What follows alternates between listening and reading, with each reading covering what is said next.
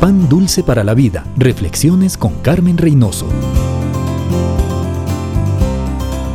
En esta sociedad en la que parece que todo y todos tienen un precio, es importante saber que hay valores que no están ligados al dinero. Su salvación no puede ser comprada con oro ni con plata. Jesús dio su vida, derramó su preciosa sangre para que usted pueda disfrutar las bendiciones que conlleva el pasar la eternidad con Dios.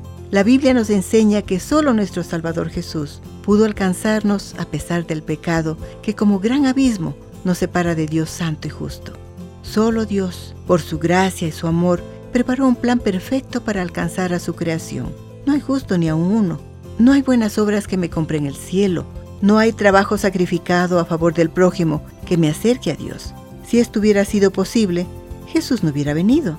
Dios no hubiera sufrido lo indecible al ver a su Hijo morir en la cruz por usted y por mí.